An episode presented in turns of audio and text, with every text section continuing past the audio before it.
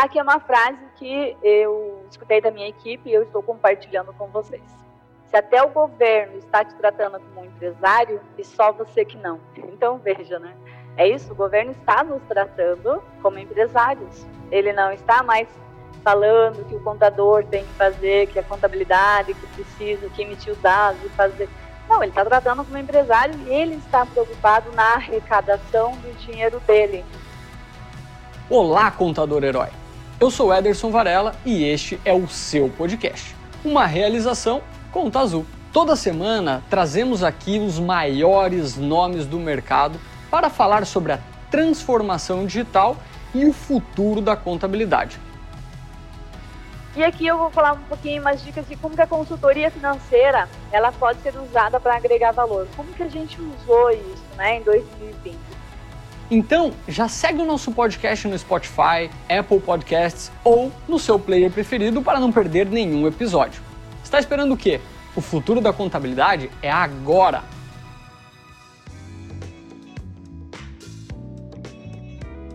Sem mais delongas, porque quem tem que trazer conteúdo aqui são os nossos convidados especiais. Rosilda Camargo, galera. Rosilda Camargo é fundadora e proprietária da Imprework Contabilidade, é formada em Ciências Contábeis, pós-graduada em Finanças Empresariais pela Faculdade Federal do Paraná, é especialista em consultoria financeira empresarial e em finanças pessoais. Ela se tornou parceira diamante do Conta Azul, se eu não me engano, foi 2019. Me corrige depois, Rosilda, por favor. 18 ou 19. De um dia para o outro, assim, literalmente sem mais nem menos, ela foi e comprou uma série de contas e falou: agora eu vou fazer esse projeto rodar lá na, na minha empresa. Em menos de um mês, ela atribuiu todas essas contas e os clientes dela começaram a entrar numa linha de produtividade, assim, de uso de tecnologia sensacional. Para quem não conhece essa gatona aqui, ó, capa de revista Heróis, que foi distribuída lá na Conta Azul com 2019, quando a gente ainda podia se ver, se abraçar e trocar ideia presencialmente, né? Rosilda, seja muito bem-vinda. Gente, boa tarde para todo mundo. Eu sou de Curitiba, tenho um pouco de sotaque. Eu tento tirar um pouco o leite quente para não ficar tão chato assim a palestra, mas às vezes sai, tá? Então, quem conhece aqui o pessoal sabe. Uma honra estar de novo aqui com a Conta Azul. Sempre aprendo muito com vocês. E esse network que a gente faz entre empresários contábeis não tem preço, né? Isso é essencial. Vou compartilhar um pouquinho aqui com vocês hoje, fazendo um pouco do que eu faço com os clientes, tá? E o que eu fiz aqui para a Emprework que deu certo. Então eu fiz a minha matriz SWOT, eu vi as ameaças do nosso negócio, né, do nosso segmento, e aí eu fui atrás de alternativas, o que, que a gente pode fazer e como o Ederson falou, em novembro a gente recebeu um aporte de investimento anjo. E isso é bacana, eu gosto de compartilhar, porque a única contabilidade que a gente sabia, que tinha conhecimento que recebeu o aporte de investimento anjo era Contabilizei. Então agora a gente também, então quer dizer que vocês, qualquer um pode, né? E qualquer momento pode acontecer isso. Esse é o novo cenário da nossa empresa, né, do setor contábil. E a palestra hoje, nós vamos falar um pouquinho sobre o balcão único. Então, o balcão único é o que? A ameaça ou oportunidades para a contabilidade. Mas antes de eu falar se isso é uma ameaça ou não, eu acho que vale a pena a gente pegar a matriz SWOT e fazer assim, um review né, dos últimos 10 anos, tudo que está acontecendo no nosso segmento. Então, olha só como que o governo estava preparando tudo isso aqui, né? 2006, ele começou a implantar a nota fiscal eletrônica e aí foi imposto a nota fiscal para a gente, né? Então a gente não teve opção de dizer sim ou não, já estava ali. 2007 ele implantou o Simples Nacional, que de simples não tem nada, a gente sabe, né? Mas para o mercado, para os clientes, os clientes vieram querendo que reduzisse o honorário, porque daí ficou mais simples, e de simples não tem nada, mas o governo acabou impondo isso para a gente e deu impacto aí na precificação mesmo, né, das nossas empresas. 2008 entrou o MEI, da noite para o dia, né? E isso foi assim uma devastação no nosso segmento, porque milhares de empresas não precisaram mais de contabilidade, então começaram a fazer a contabilidade sozinha. 2010, nota fiscal eletrônica total, porque aí lá em 2006 era o início, 2010 todas as empresas, então não tinha mais nota de papel. E 2015 entrou aí o, e-social. Claro, gente, que eu estou falando aqui só dos principais, né? A gente sabe que entre tem muitas outras demandas ali, mas os impactos maiores, assim, que ameaçaram, vamos dizer assim, o nosso segmento, que na época foi encarado como uma ameaça, né?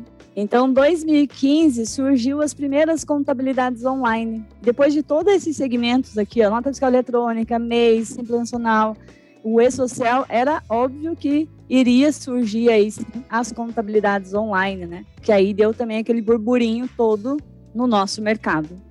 2019 veio a carteira de trabalho digital. Então hoje nós já não trabalhamos mais com carteira física, é tudo digital. Isso facilitou muito aqui o nosso trabalho. A gente consegue fazer registro do Brasil todo, né? E não precisamos mais assinar a carteira, então isso facilita o que era para ser encarado como ameaça. Foi uma oportunidade também de expansão. E 2020, nossa pandemia. Então aí 2020 foi um ano atípico aí para todos nós. Essa é a matriz SWOT. Então a gente analisa toda a parte externa, as ameaças que estão rodando o nosso segmento e o que, que a gente pode fazer para encarar isso de uma maneira mais leve, ou então da gente realmente transformar isso em oportunidade. Falando especificamente do ano de 2020, e aí a gente tem mês a mês, né? Quase que semana a semana ali, né? Então, lá no mês de março, quando foi o início da pandemia, todo mundo pegou o computador e foi para casa e virou já aquele home office obrigatório, né? Imposto pelo governo. Abril, o governo da noite para o dia, ele fez a implantação do benefício emergencial, que é o BEM. E isso que me chamou muita atenção é como que o governo conseguiu fazer essa implantação de um sistema da noite para o dia. Então, isso já estava pronto ele já tem todo esse controle. Só ficou claro para nós que já está pronto, que ele tem todo o controle na mão dele e ele colocou para conhecimento de toda a população assim, da noite para o dia, né? Maio, abertura de milhares de contas digitais. Então veja, novamente o governo já tinha todas as informações financeiras, na mão dele, ele simplesmente abriu e a gente sabe que para desenvolver uma plataforma, desenvolver um sistema demora anos, não é assim da noite para o dia. Então o governo já estava com tudo pronto, ele já está com o programa dele, com o sistema dele já muito mais avançado do que nós imaginávamos, né? O que, que a gente teve que fazer aqui? Apenas informar para o governo o salário do funcionário e dizer se ele iria reduzir ou se ele ia suspender. Mais nada. O restante, o pagamento, a informação, tudo o governo que fez. O processo, tudo certinho, né? Maio ele liberou o Pronamp. Então, o que era o Pronamp? Ele se tornou o avalista da empresa. E aí ele já disse para o banco que eu libero lá mais 30% do faturamento e ele estava sendo praticamente o avalista da empresa. Eu estou avaliando que pode capacidade de pagamento apenas de 30%. Isso foi uma coisa boa que para nós a gente ganhou aqui muito cliente e aí os clientes começaram a entender a importância da emissão da nota fiscal, a importância de bater o faturamento financeiro do banco com o financeiro, com o fiscal, porque é isso, né? Então é uma linha de crédito importantíssima e com os juros muito atrativo, mas estava vinculado ali à nota fiscal. Então, o que, que isso refletiu aqui na Empreor, que deve ter refletido aí para vocês também. Depois desse programa, eu tenho clientes que eles estão emitindo nota fiscal, mesmo sem ter movimento. Aí eles começaram a fazer o inverso, né? Em vez de não emitir nota, eles estão emitindo nota, pagando imposto, para ter lá um score maior para o governo, né? Então, eles viram que o governo vai continuar com essa linha, está aí em estudo, né, para ser uma linha de crédito que vai ficar fixa, né, vamos dizer assim. Ainda eles estão estudando, mas a gente já está fazendo toda essa parte de estudo tributário e financeiro para que a empresa, quando surgir essa linha de crédito, ela já está preparada. Novembro veio a malha do PGDAS. Então, o que é essa malha do PGDAS? Me pegou de surpresa quando a gente foi gerar o DAS em novembro e estava o campo lá para o Simples Nacional, malha PGDAS. Então, o que, que seria essa malha, né? A malha, na verdade, o governo ele está ali apenas fiscalizando se o KNAI da empresa bate com a nota fiscal que ele está emitindo, se ele está pagando a alíquota dentro do anexo correto do Simples Nacional. E aí é óbvio que ele vai também já vincular o financeiro junto com o fiscal. Aqui é mais uma oportunidade, tá, gente? Eu fiz reuniões com os clientes, eu estou mostrando isso para os clientes e nós pegamos aqui o cliente pelo medo. Então a gente mostra para eles já o PGDAS, mostra essa malha e aí eu deixei claro para eles que o governo já fez então essa malha mensal, né? Então você pode cair na malha ali todo mês. Aqui é uma grande oportunidade, tá? Da gente ganhar muito dinheiro, que é o que nós estamos fazendo agora. Estamos ganhando dinheiro aqui com essa questão do pessoal. Novembro. Novembro, o governo liberou o Pix. O que, que seria esse Pix? nada mais é que mais um controle do governo. Ele já estava pronto para ser liberado lá em março. Mas daí entrou a pandemia, o governo segurou. Então aí a gente consegue entender o porquê dessa abertura de milhares de contas digitais da noite para o dia. Nada mais é que o Pix, né, que ele abriu. E em novembro ele liberou o Pix. Então, o Pix hoje ele vai ficar já fiscalizando, inclusive os salários, né? Se o salário que foi transferido na conta do trabalhador ele bate com o Lerite, que está sendo informado para o INSS, enfim. É mais uma parte aí de fiscalização mesmo que o governo está fazendo. E foram mais de 101 medidas provisórias emitidas em 2020. Tá? Eu quis colocar esse dado aqui para a gente ver como o governo é autoritário, né? Então, ele emitiu mais de 101 medidas, aonde pôs a decisão dele e os empresários que lutem, né? Então ele não pediu permissão para ninguém, simplesmente foi tacando medida provisória e a gente teve que ir entregando as obrigações conforme estava determinado pelo governo. Só de MEI no Brasil, nós estamos até dezembro de 2020, né? 11 milhões 292 mil 384 empresas que são MEI no Brasil, tá? Isso quer dizer o quê? Regime tributário é MEI, mas a empresa está aberta, então são mais quase 12 milhões de empresas ali que nós, contadores, nós empresários, estamos aí de repente perdendo de ganhar dinheiro, né? Porque se tivesse tudo no Simples Nacional, ou lucro presumido, ou lucro real, a gente estaria ali com o honorário. Tem muita gente fazendo trabalho para MEI? Tem, tá? E aí, novamente, ou é uma ameaça ou uma oportunidade. Mas o que chama muita atenção nossa é que 74% praticamente das empresas que abriram em 2020 abriram no MEI. Então o pessoal perdeu o emprego ou ficou, né, por questão da pandemia e foi abrir o MEI para poder trabalhar, para poder prestar serviço ali. Então veja, é um número bem expressivo que a gente tem que ficar de olho, né? E aí em 2021 entra o tal do balcão único, né? Dia 15 de janeiro a gente amanheceu aí com essa novidade. Seria esse balcão único. Balcão único é um sistema onde o empresário ou qualquer pessoa do Brasil vai poder fazer a abertura da sua empresa no portal único. Está já em andamento em São Paulo, estava no Rio de Janeiro também, acho que eles tiraram, mas a previsão é que vá para todos os estados brasileiros. Né? O cliente vai poder tirar a certidão e licença de bombeiro, vigilância sanitária, meio ambiente, tudo em tempo real e tudo num único sistema. Registro de empregados pelo e-social. Confesso para vocês que eu ainda não entendi direito como que o governo vai fazer isso. Ele não deixou claro quantos empregados ali o empresário vai poder fazer esse registro de empregados. Né? A gente sabe que o MEI é apenas um único funcionário, mas nesse balcão único eu pesquisei e não consegui encontrar. Mas, independente do número, né? Olha só, o empresário vai poder fazer o registro de empregado pelo e-social. Isso pode ser uma ameaça? Pode, pode ser uma ameaça. Assim como veio o MEI, né? O MEI e tirou aí quase 12 milhões de empresa da nossa carteira. Balcão único também, o que a gente ganha em um serviço extra de abertura de empresa, da parte burocrática, de saber qual órgão tem que ir, como tira um alvará, como tira uma certidão, que demora pra caramba. A gente pode perder com isso, tá? Se a gente olhar só para esse lado. Então, ele é uma ameaça sim, talvez para as contabilidades online, né? Então é isso. Tipo, ah, contabilidade online, o cliente ele pode agora entender que ele pode fazer sozinho. Então é mais uma ferramenta, tá? E claro, aquela contabilidade tradicional também entra ali. É uma oportunidade? Eu, Rosilda, entendo que sim, que é uma baita oportunidade para nós, tá? Porque eu estou encarando isso como mais uma ferramenta que veio para facilitar a nossa vida. Então, quer dizer, hoje é muito complexo você abrir empresa no Rio de Janeiro, São Paulo, Bahia, Amazonas, a gente atende o Brasil todo aqui e a gente vê as dificuldades porque cada cidade tem a sua particularidade, Cada estado tem a sua particularidade, então isso nos dá um trabalho gigantesco na abertura de uma empresa, né? Com o balcão único isso vai facilitar, vai ser igual o DAS. Então, o DAS hoje ele é federal. Não importa se a empresa está no Rio de Janeiro ou em São Paulo, o DAS é o mesmo, né? A maneira que a gente processa o DAS é o mesmo.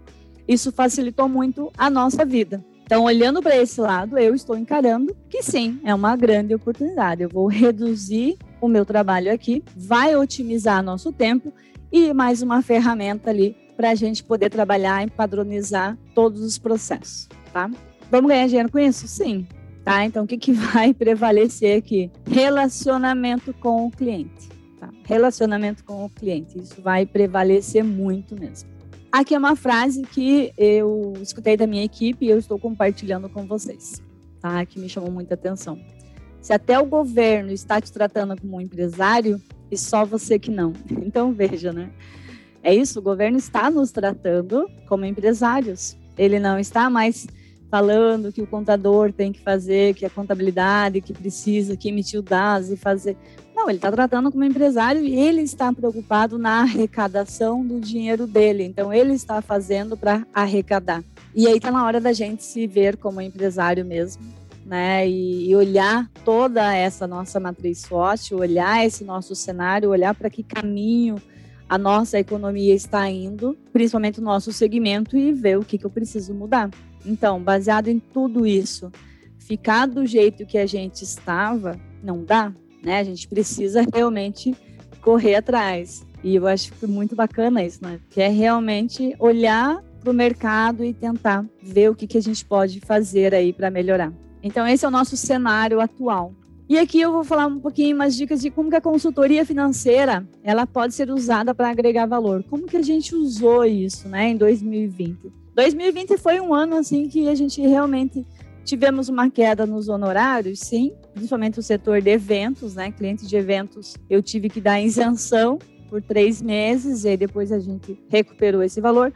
Mas nós contabilizamos ali, conseguimos conciliar o nosso fluxo de caixa vendendo outro tipo de serviço, vendendo realmente a consultoria financeira.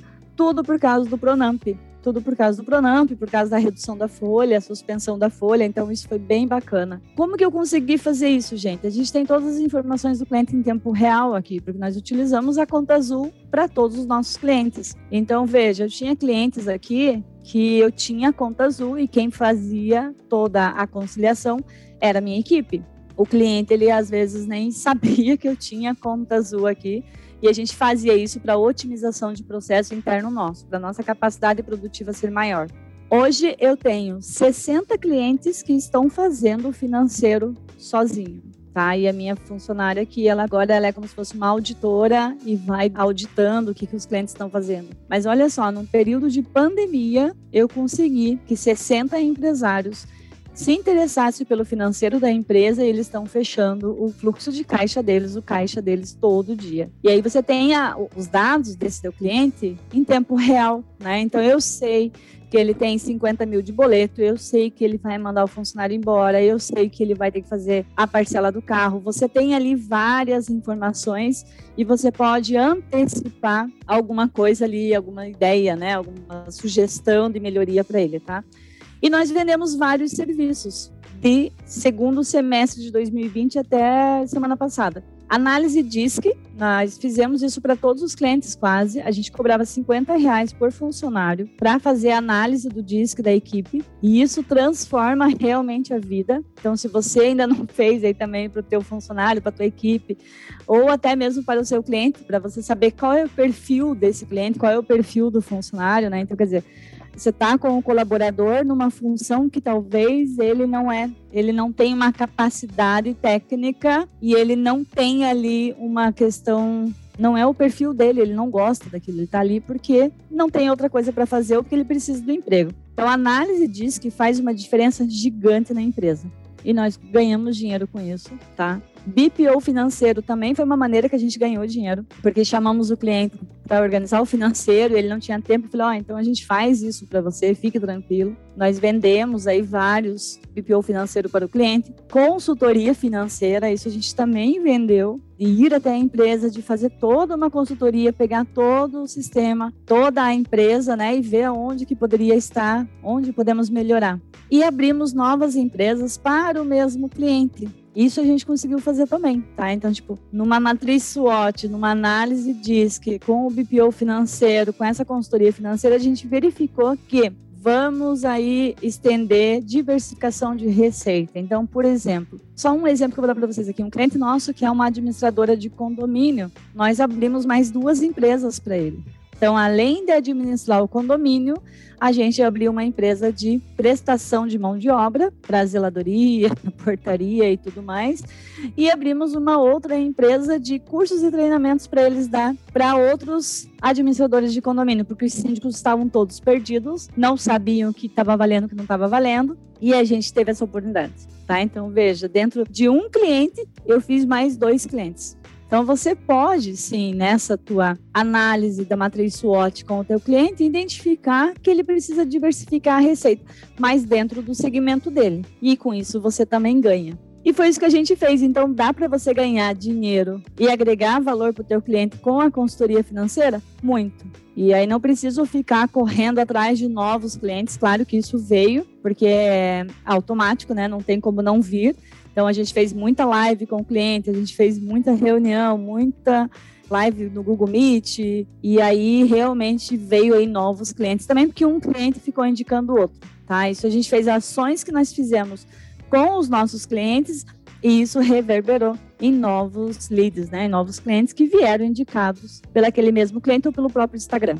E aqui, gente, oito dicas que eu fiz aqui que deu certo, então vou compartilhar com vocês aí para você ser o parceiro de negócio do seu cliente matriz SWOT, isso né, é fundamental, essencial, tá? Coloca meta para o teu cliente para cada três meses. E aí você acompanha ele. Então, a cada três meses você vai colocar uma meta e você vai acompanhar para saber se ele está fazendo ou não. Como é que eu faço esse acompanhamento de meta? Eu faço uma reunião com o cliente, faço a matriz SWOT e aí junto ali já com ele na mesma hora pelo Google Meet mesmo. Eu não peço para ele fazer em casa depois, porque senão ele não vai fazer, então você faz ali com ele. E aí a gente colocou meta para três meses. E o meu trabalho é mandar uma mensagem a cada 15 dias pelo WhatsApp perguntando como é que tá a meta. E aí, está conseguindo atingir? Confesso para vocês aqui que tem clientes que eu não lembro mais a meta, porque eu conversei com vários, mas só de eu mandar essa mensagem, perguntar para ele, e aí, como é que tá a meta? Tá conseguindo atingir? ele já me fala: ah, consegui três clientes, ou então não, a gente já contratou o funcionário, ou já mudamos a máquina. E aí eu lembro, né? Então eu não preciso ficar lá procurando a ata da reunião que eu tenho com aquele cliente para eu saber o que, que era. Eu simplesmente mando uma mensagem ali pelo WhatsApp e o que ele me fala, eu já lembro da meta. Isso fez uma diferença tremenda aqui na nossa empresa, tá? Implantar o Conta Azul, não tem como você não trabalhar com o sistema financeiro, porque isso você vai ter a informação do cliente em tempo real. Sem informação, sem dados, a gente não consegue fazer nada. Então, essa dica para a nossa empresa foi fundamental. E foi assim a que realmente fez toda a diferença aqui. Porque o cliente não tem como mentir, não tem como dizer não, porque eu tenho ali toda a informação dele já na minha mão, né? O Onboard 2021, isso foi assim uma estratégia que a gente fez aqui, está dando muito certo. Ah, mas o Onboard é só para clientes novos? Também. mas a gente está usando o Onboard 2021 para todos os clientes. Então, o que, que a gente está fazendo aqui? marcando realmente vídeo chamada com o cliente de uma hora no máximo comigo. E aí a gente faz o onboard. Eu apresento a nova equipe, apresento a nova sede, apresento o que, que a gente mudou, como é que tá a Empreworking, que melhorias que nós fizemos aqui que vai impactar a empresa dele. E nesse onboard, olha que bacana, eu vendo o BPO financeiro. O processo de onboard, o modelo de onboard, ele é essencial para fazer novas vendas. Não tem momento mais certo de você efetuar uma venda do que no onboard. Porque aí ali o cliente fala tudo o que ele quer, todas as dificuldades dele, o que, que ele pretende, o que, que ele está fazendo, e aí a gente já vende o BPO financeiro ali junto. Tá? Então, essa semana mesmo, eu vendi três BPO financeiro. Então, clientes que me pagavam 500 reais, hoje estão me pagando 1.300, porque eu coloquei ali 800 reais de BPO financeiro e eles pagaram. Então, olha, a gente meio que dobrou, mais do que dobrou até o nosso honorário, só por causa desse onboard. Me arrependo de não ter feito isso lá em 2020, né? Mas, enfim, a gente vai aprendendo com isso. Parcerias com o banco, essa foi uma estratégia que eu tirei do Luiz Correia. Ele eu ouvi ele falando ano passado que ele fechou parceria com o banco e eu fechei parceria ali com o meu gerente do Santander, do Banco Inter. Então agora a gente já abre a empresa do cliente e já faz a abertura da conta bancária junto facilita muito a nossa vida, porque daí eu já pego o usuário secundário da conta lá para poder vincular na conta azul. Eu já aprovo também a declaração de faturamento do cliente e, e o cliente fica feliz da vida porque ele já entra na contabilidade com a conta bancária aberta, inclusive. E parcerias com empresa de marketing. Isso também, uma ideia do Luiz Corrêa, que eu também copiei né? Porque tudo que é bom a gente pega e coloca em prática. Fechei parcerias aqui com o marketing, com empresas pequenas, então clientes que não tinham marketing, nós colocamos aqui uma empresa parceira para fazer e deu muito certo, porque daí o cliente fica preso com a gente realmente, né? Não é uma venda casada, mas ele começa a ter resultado e começa a abrir venda online, abrir novas empresas. Abrimos outras empresas para o mesmo cliente, para que ele atendesse público diferente. Então, isso foi bem bacana também. Parceria é fundamental. E a oitava dica e última é realmente que você tem que ser digital. Não tem como você querer implantar tudo isso para o cliente se a sua empresa não tiver colocado em prática tudo isso. Tá? Não tem como. Tem que ter congruência. Esse foi simplesmente a grande diferença que fez realmente aqui na nossa empresa, né, na minha empresa, foi a gente ter congruência. Falar para o cliente, pode fazer que eu fiz e deu certo, tá? Ah, sensacional, Rosilda, acompanhando aqui. Eu acompanho a história da Emperwork aí de perto, desde o momento em que você veio aqui para a sede da Conta Azul, se tornando parceira ouro, né? Foi um dos benefícios ali da, da parceria, é a visita na sede Conta Azul. Então, eu passei a acompanhar a Emperwork desde aquele momento, a gente se conheceu e, cara, é muito bacana ver o quanto vocês conquistaram em tão pouco tempo. E este foi mais um episódio do Contador Herói, o podcast da Conta Azul. Se você gostou, aproveite para compartilhar com a galera do escritório, amigos e todo mundo que você acredita ser um potencial herói da contabilidade. Para participar de uma formação de heróis completa, é só acessar o link da descrição ou entrar nas redes sociais da Conta Azul. Eu vou ficando por aqui, mas volto sempre às quartas, às 8 da manhã. Não se esqueça de seguir o podcast no Spotify, Apple Podcasts ou no seu player preferido. Te vejo no próximo episódio.